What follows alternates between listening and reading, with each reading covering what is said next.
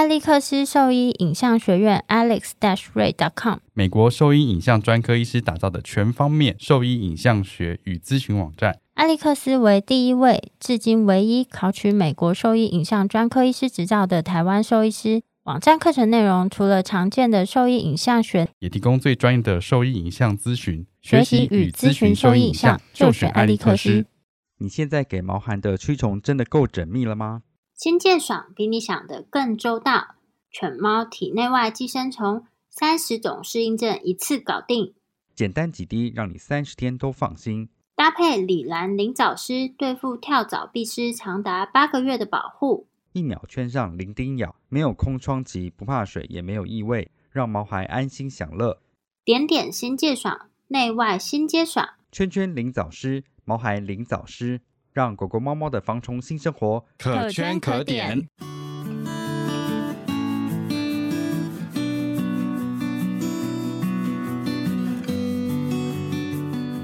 你现在收听的是 Wonder Vet Talk 超级好兽医的闲聊时间，我是兽医师林哲宇 Steven，我是兽医师肖慧珍，在这边我们会用轻松谈论的方式带给大家一些简单而正确的小动物相关资讯，也会和大家分享兽医师日常发生的有趣事情。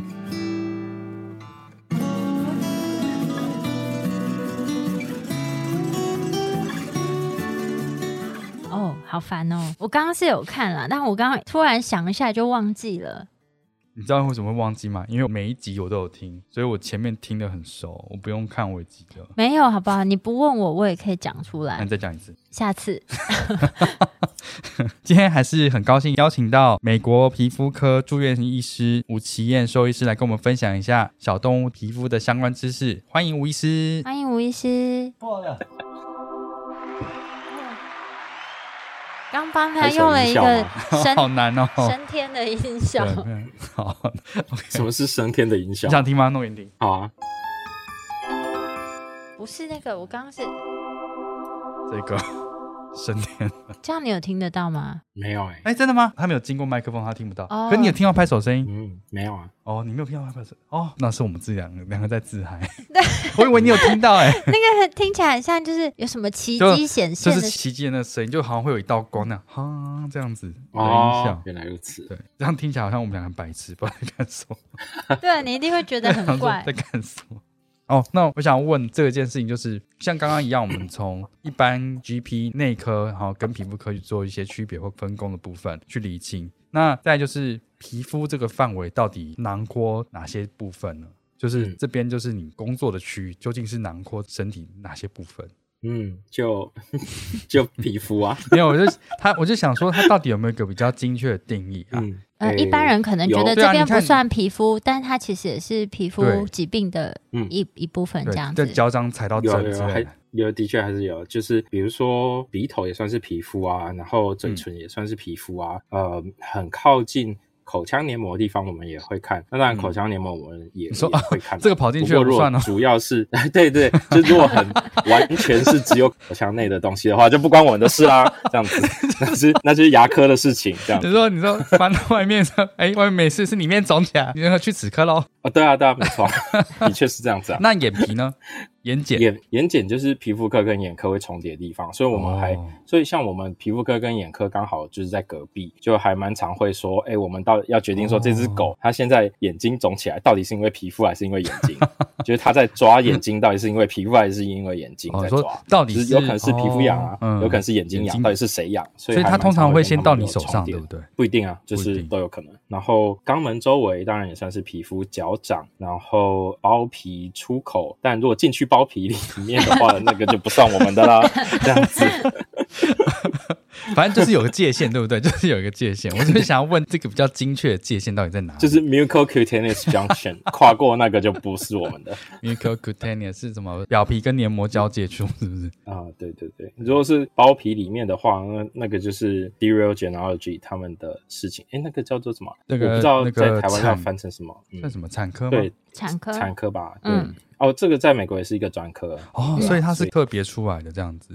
就是他们是产科跟你就把它想成是动物的产科吧。嗯。哦。对，繁殖障碍产科这样也是一个专科，有住院医师训练。因为听感觉产科应该是针对母畜。没有啊，那配种啊。就是生殖系统的事情都是他们管。那尿道造口结束之后就不用管它了。尿道造口那是外科在做的啊。没有，我的意思是说 把他的那个性器拿掉了啊，就没了。嗯，对，那像像母的，就是做完子宫卵巢摘取就没了。这样感觉他们要做，就他们负责的那个东西都被拿掉了，就口腔就是牙齿全部拔光就没事了，就没有齿科医师的事情了。他们就还是会做很多，因为美国，哎，不是，我们怎么聊到别科去？没有，因为很有趣啊，因为没有想过，就是他们那边产科也也有一个的特特有啊，那完全是一个专科，欧洲也是啊，他们会帮忙做配种。比如说有繁殖业者就会请这边的人，就会请请 Serial 的人帮他们配种，跟马会配种嘛，所以人工受精这些事情他们也会做。然后难产的话，就是他们跟外科会一起处理。比如说小狗拿出来，那小狗就是他们雇，然后呃外科的人就是雇那一只母犬这样子。因为因为所以新生犬是他们雇的哦，因为在台湾就是一样哦，因为中心的老师有几个就是 专门 做这个育种。对啊，然后就是大动物的老师，他们在国外也是专门学，就是繁殖。这样听起来台大好弱，为什么 什么都没有？我我会怕得罪方丈。哎，你看，像我刚刚讲说，那个学校哪里哪里不足，然后本末倒置。哦，天哪！我们拉回皮肤的定义好了。所以在还有耳朵也是，耳道也是。耳道到多耳道跟中耳，哎，所以其实中耳蛮有趣的，就是中耳是皮肤科跟神经科都会碰交界，是不是？对对对对，所以外耳道当然是我们，但中耳就是皮肤科跟神经科都会去处理的部分。这样，让皮肤科的时候有常常在帮动物洗耳朵吗？常常帮动物洗耳朵？对，嗯，你是说例行清洁吗？就还是为了治疗的，还是算治疗吗？因为如果他今天在看诊的时候。应该耳道是很脏，我觉得应该不是这样讲，就是我觉得台湾。的家长啊，带动物来看病的时候，有时候他明明是来看别的问题，然后但最后很长，他们都会问一句说：“那要剪指甲？”不是剪指甲，对 对，除了剪指甲以外，他们就会说他好像会抓耳朵，还是你可以帮他看一下耳朵？就是十个可能有八个他都会问这样子的问题。那比较好奇的是，就是在美国饲主也会这样子讲吗？还是不太会？我刚刚原本以为你要问说，像因为美国也都会有那些事，就是狗已经比如说心衰竭快嗝屁了，可以帮他剪。就是想说，可是你要帮他剪指甲，没有剪指甲，他还生气。我想说，你的狗都快嗝屁了，所以也是有的。对，然后可是要记得剪指甲，笑死。我我可能就是没有遇到小医师讲这状况，因为本来来我们这边看的就是看皮肤跟耳朵啊，所以就没有让什么哎看完整顺便，所以不是顺便，他是特地来就在看耳朵，特地去看的。我的意思是说，如果他进来看耳道的话，一定会有做清洁的动作吗？嗯，就是看，如果说我觉得很脏，然后我看不到耳膜的话，那我可能就会清清，然后看我没有办法就看到。但是通常就不行啊，因为清完之后就有水啊，嗯，所以还是看不到。因为我那时候刚开始职业的时候，我记得有一天的时间就是一直在洗耳朵，就是只要看完整，他就会带进来，然后就是要洗完耳朵，然后再出去，然后再点药这样子。嗯，就是除了像我刚刚讲那个事主说哦，嗯，帮忙洗一下耳朵以外，就是其实像有一些医院啊，他们进去就 routine 都会，只要动物进来，他就先帮他剪指甲跟洗耳朵。有些家长就会觉得说，来这边服务很好啊，因为一来就先帮他外表都先整理了一下，所以他会觉得好像赚到了之类的。所以我在想，会不会你之前的那个工作是没有例行这样子做？但我们的助理还蛮 喜欢帮狗剪指甲，他看到这个很长，他要讲说啊，不行，这个要剪，然后他就去剪。所以没有没有要求就剪，没有要求就直。但他不会去洗耳朵，但他不会去洗耳朵，就是。那会请主人在家做这件事情吗？就是如果有外耳炎的话，嗯，就会啊，就会用清耳液清，然后给耳药这样子。不过这就是不同皮肤科医师的做法不一样，因为耳炎的治疗，每一个皮肤科医师的想法都不太一样。他们都会讲说，呃，你若问十个皮肤科医师怎么治疗耳炎，你会得到二十个不同的答案。二十个，然后就每个人做法都不太一样。所以像我们这边有一个皮肤科医师，他是几乎不用清耳液的，他只用耳药。但是我是会用轻耳翼的那一个，所以就是我我觉得就是看，但不过大部分如果有耳炎的，我我是会用轻耳翼，嗯，但是就是教事主怎么做，然后请他们在家里做，因为如果只是在医院清这一次，我觉得也没有太大意义啊。的。所以你可以跟我们讲一下你比较建议的清理耳朵的程序吗？或者是你使用的方式？因为其实就像你讲，很多人怎么做法都不一样，想了解一下你的做法会是怎么样的。其实我的做法就是看狗会不会很排斥直接把轻耳液滴进去。如果不会的话，你是可以就直接瓶子拿着就滴进去就好。那当然就是不会想要就是它那个头碰到耳朵，因为这样子就污染嘛。那如果说有些狗很排斥这样直接倒进去的话，那我就会用那个棉球，轻耳液就滴在棉球上面，棉球就变湿的嘛。嗯，然后棉球再放在耳道的开口。然后我就从耳道的外面，就从耳壳的外面去按摩，然后按摩的时候就压到那棉球，那就会有轻耳液被挤进耳道里面，然后就一直这样子按摩，按摩到你听得到那个水啾啾啾这样的声音。哦，这很有趣，在 没有这样想过。再让他，因为他们就一定会甩头，嗯，然后再让他去甩头，把轻耳液甩出来，然后就重复几次，清到我觉得够了，这样够干净，或者是如果清到开始发现哎有一点血跑出来的话，那就可以停了，这样。那你说你的棉球是很大片的吗？没有啊，就是一般大小的棉球，就是可以差不多塞住耳道的，嗯，就可以啦。哦，那样就够了，很随性啊。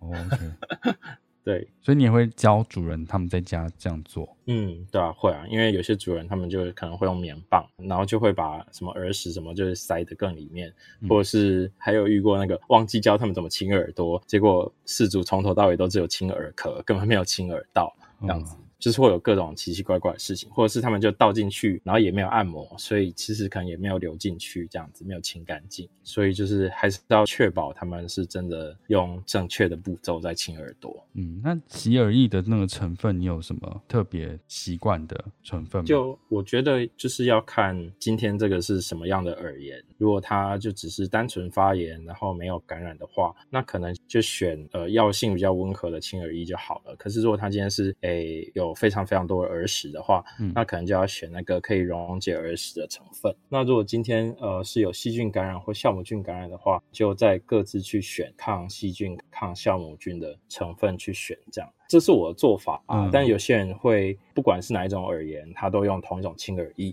但是他搭配不同的耳药，我觉得也可以。就每个人做法不一样，只要有效就好了。所以，所以你是不同的洗耳液搭配同一种耳药。没有没有，就是我都看状况，就不同的洗耳液搭配不同的耳药这样子，或者就是我可能就少数几种轻耳翼在换，然后耳药会比较针对状况去换，都不一定，就是看是哪一种感染，跟它是耳屎多还是是脓脓比较多，还是单纯发炎。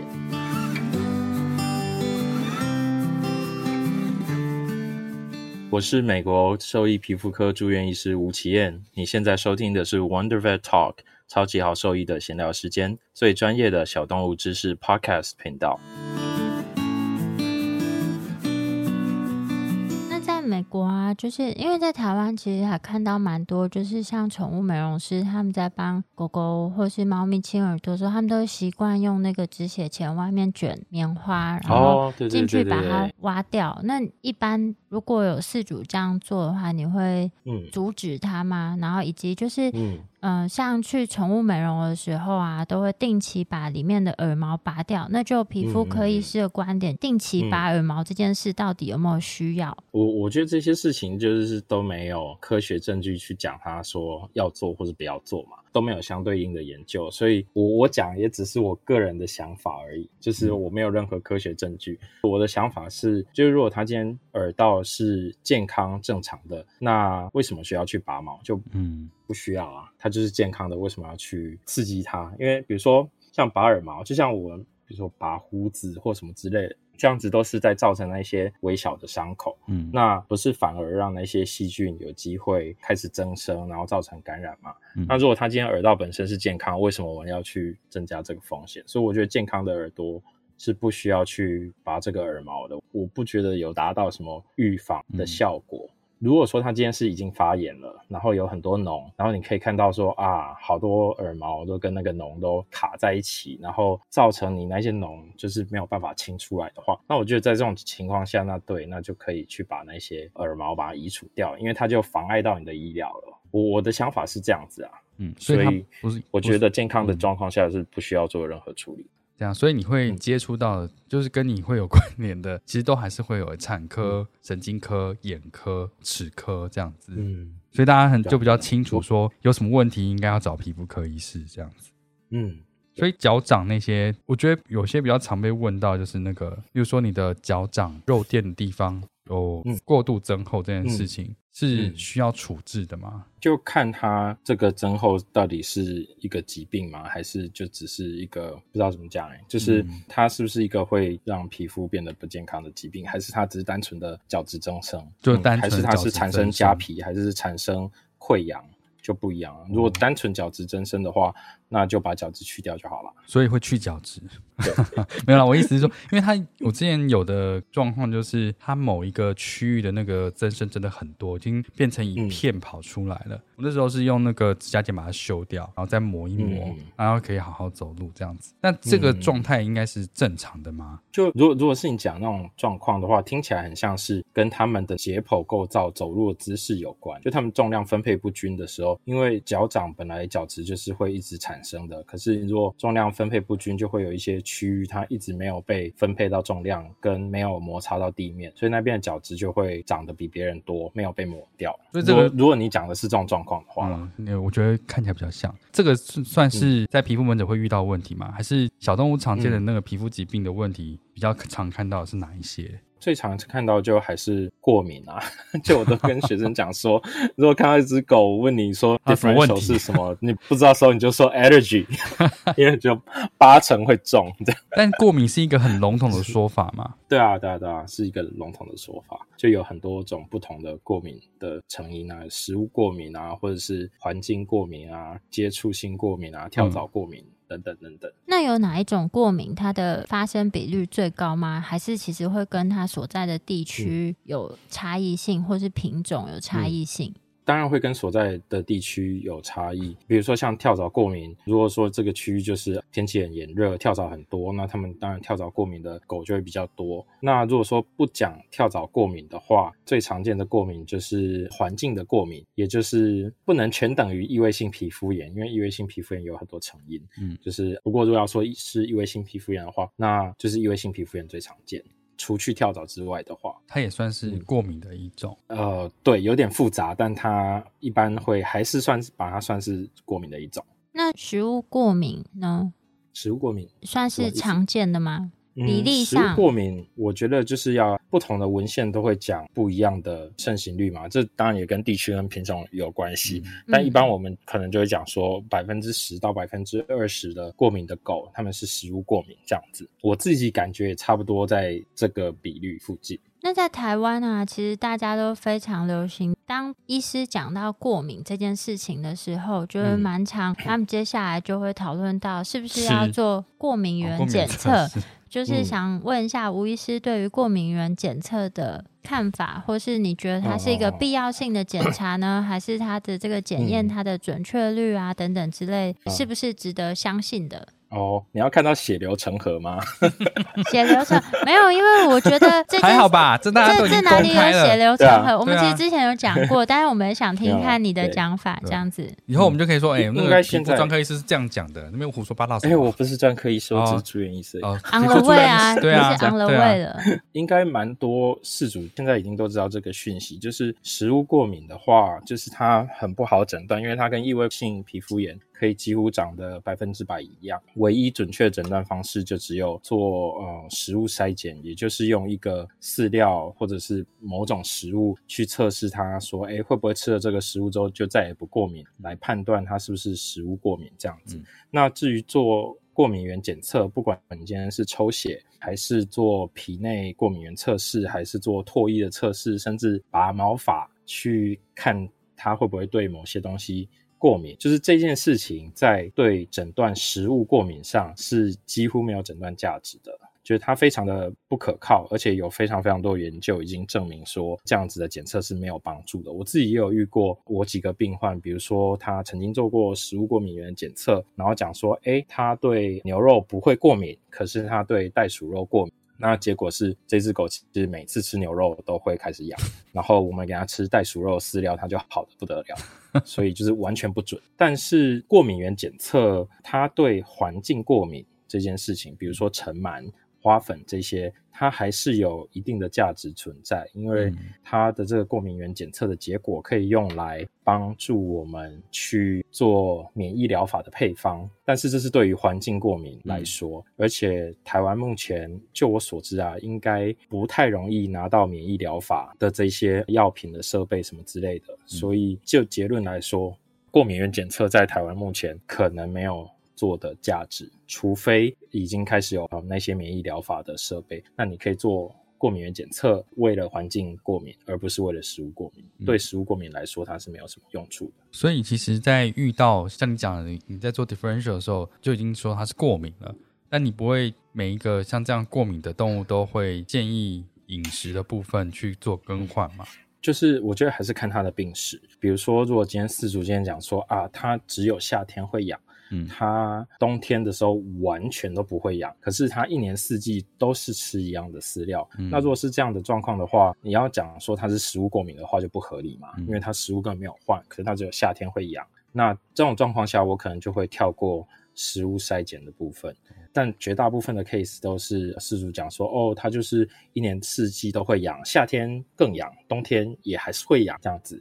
那这样的话就没有办法判断说它到底是食物过敏还是异位性皮肤炎，那就会需要嗯去做食物筛检，然后看它到底有没有任何食物过敏的呃成分在。就是我觉得要很注意的一件事情是，没有人规定一只狗只可以有一种过敏，很多他们都会同时有食物过敏跟异位性皮肤炎，就是不是二分法。对，所以不是说什么啊，我今天只要治疗异位性皮肤炎就好了，我只要治疗食物过敏就好了，就是还是会需要去区分说，它到底有没有食物过敏的成分，它到底有没有异位性皮肤炎的成分。那可以请吴医师简单说一下，就是如果狗狗或者猫咪它们有食物过敏的话，比较常会看到什么样的症状？因为我觉得常常家长会觉得，因为你知道人对于食物过敏出现的症状，其实相对是很快速的，就你会看到出荨麻疹啊，或者是会有一些急性呕吐的症状，但是在动物好像不是到这么急性的情况。那可以讲一下比较常见会看到哪一些的症？状吗？对，的确就是在狗猫，它们比较不会像人类，比如说什么对花生过敏的人，吃到一点点花生然后就休克，就是这在动物上面是几乎没有看到的事情，就是有可能，但是非常非常少发生。那如果说是一只狗，它平常就已经在过敏的话，那你就会很难判断说，哎，它今天吃了这个，然后呃就更痒什么的，这样子其实很难判断。那如果是讲说，哦，它每天都在痒，那到底是？长怎么样的临床症状，那就会比较是，通常是腋下、肚子、脚掌、耳朵跟嘴巴附近这些地方会皮肤比较红、比较痒。然后这样讲一讲，就是发现说，哎，怎么叙述起来跟异位性皮肤炎一模一样呢？对，没错，就是他们就有可能会是一模一样。所以它病灶。但食物过敏的话，食物过敏它还可以有一些比较奇怪的事情。比如说，他可能除了这些典型病灶以外，他可能还会呃容易拉肚子、容易软便，然后嗯，他们的确也有可能会有结膜炎，也还是有可能。反正食物过敏，我们会讲说，食物过敏可以做任何他想要做的事情，就是它可以长得很奇怪，但也可以长得跟异位性皮肤炎一模一样。那像狗狗啊，假设它们对这个食物过敏的话，它们从吃进这个食物到出现这些过敏的症状，大概会是多久的时间？有这样子的数据吗？还是没有？有，不过他们的看的研究是是讲说，我今天做完食物筛检，我让动物就是变回不痒的状态之后，我重新给它它会痒的食物，这样子会多快又再重新。呃，开始有症状。嗯，那不同研究看到的数据不一样。嗯，一个研究他们发现说，大部分的狗会在一天之内就会开始又养起来。但是另外一个 review article，它是整理很多个研究，它是发现说，哎，大部分的狗会在一个礼拜之内就会有症状。那几乎有超过百分之九十的在两周之内就。一定会有症状，所以我们通常都会做完食物筛检之后，如果想要找出它到底是哪个食物会引起它过敏，那我们可能就用它以前食物给它吃，然后就会跟饲主说：“哎，你就让它吃连续两个礼拜，如果吃连续两个礼拜都没有发作的话，就代表不是这个，就要找下一个。”所以就会我们一般会抓两个礼拜最晚最晚两个礼拜要出现呃会痒的状况，但最快可以几个小时之内。我觉得这个蛮实用的，因为我之前都有点好奇，这样大概会需要多久的时间？这样子。好哦，那今天呢，就一样很感谢吴医师跟我们介绍了一些狗狗、猫猫比较常见的皮肤疾病，以及就是他们的诊断流程和方式。很感谢吴医师愿意花时间跟我们分享这些相关的内容。那如果说对我们分享的内容有兴趣或是有疑问的话，都可以上我们的网站，我们的网址是 triple w 找 wondervet com 找 t w 或是 Google FB 搜寻 wondervet 超级好兽医都可以找到我们哦。喜欢我们的内容，也可以点选 Apple。Podcast 上连接，请我们喝杯饮料哦。那谢谢吴医师，谢谢吴医师，辛苦了，辛苦了，辛苦了，谢谢辛苦你们。